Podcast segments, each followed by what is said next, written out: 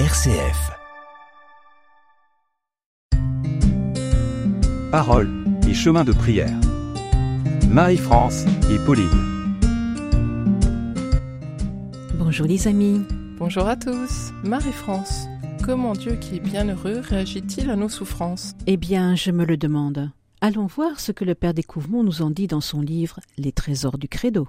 Comment Dieu peut-il être heureux alors qu'il connaît toutes nos souffrances? Lorsque Dieu regarde le monde et qu'il voit toutes les épreuves que subissent ses enfants et les atrocités qu'ils commettent, comment peut-il rester heureux? C'est pourtant ce que chantent tous les saints. Sainte Thérèse de l'Enfant Jésus commence son acte d'offrande à l'amour miséricordieux par ces mots. Ô mon Dieu, Trinité bienheureuse, une telle conviction n'est-elle pas scandaleuse? N'est-elle pas dans le christianisme une survivance de la mythologie grecque, imaginant Jupiter trônant dans son ciel, splendidement indifférent à ce qui se passe sur terre? Il est évident que la Bible nous présente une toute autre idée de Dieu.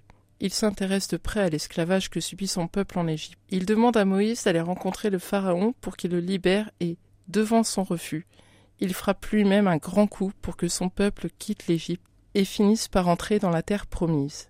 Bref, le Dieu de la Bible est un Dieu infiniment compatissant. Il a des entrailles pleines de miséricorde. Mais sa compassion ne l'empêche pas d'être heureux. Sur terre, lorsque nous compatissons à la souffrance de quelqu'un, nous souffrons vraiment. Pensons à la douleur de la Vierge Marie au pied de la croix, communiant aux terribles souffrances que Jésus endurait dans tous les membres de son corps crucifié. Mais dans le ciel, la compassion de Dieu des anges et des saints ne les empêche pas de rester bienheureux. Pourquoi? Parce qu'ils voient dans une totale clarté ce que nous nous efforçons de croire sur terre, à savoir que Dieu réussit à faire sortir un bien de tous les maux dont souffrent ses enfants.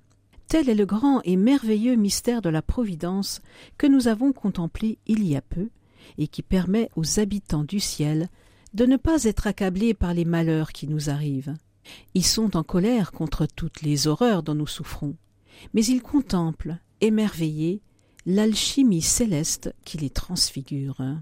Jésus a connu sur terre quelque chose de cette joie du ciel parce que, tout au fond de sa conscience, là où il se savait le Fils de Dieu, il jouissait déjà de cette vision que Dieu possède du déroulement de l'histoire. Et c'est pourquoi nous pouvons dire que sur terre, Jésus était à la fois l'être le plus heureux et le plus douloureux qui ait jamais existé.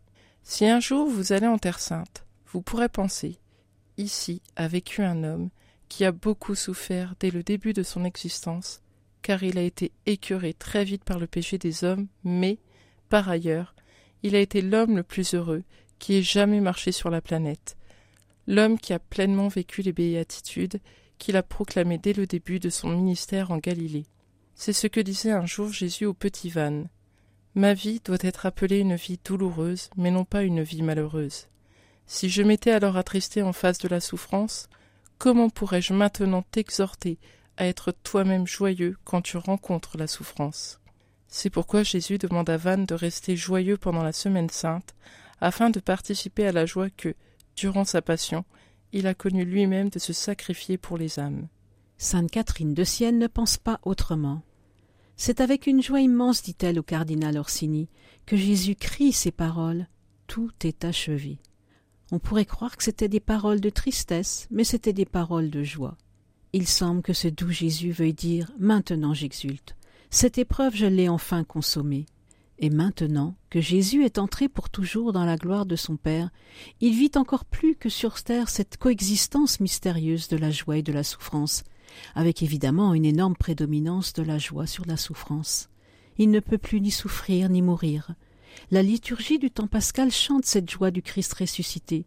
Joyeuse lumière, splendeur éternelle du Père, saint et bienheureux Jésus-Christ. Prions. Seigneur, nous te confions tous ceux qui traversent des épreuves, la maladie, le deuil, la nuit de la foi, l'humiliation et la solitude. Viens les visiter et donne-leur ta paix. Seigneur, je me tourne vers toi, sois présent à mes côtés. Sans toi je ne peux rien faire, sois mon secours, mon abri, ma consolation. Tu es doux et humble de cœur, je te confie mes souffrances, mes difficultés, mes peurs. Je te remercie pour ton amour pour ceux qui prennent soin de moi.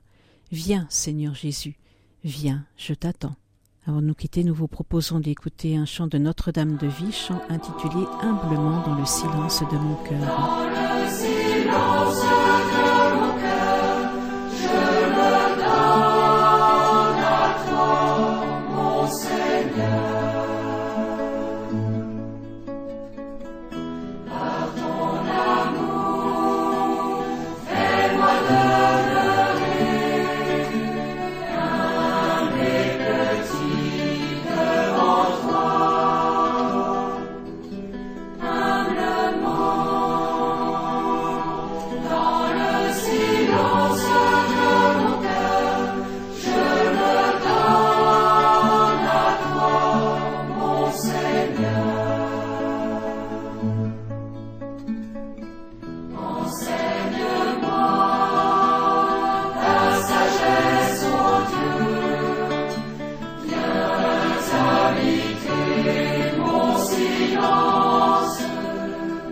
Les amis.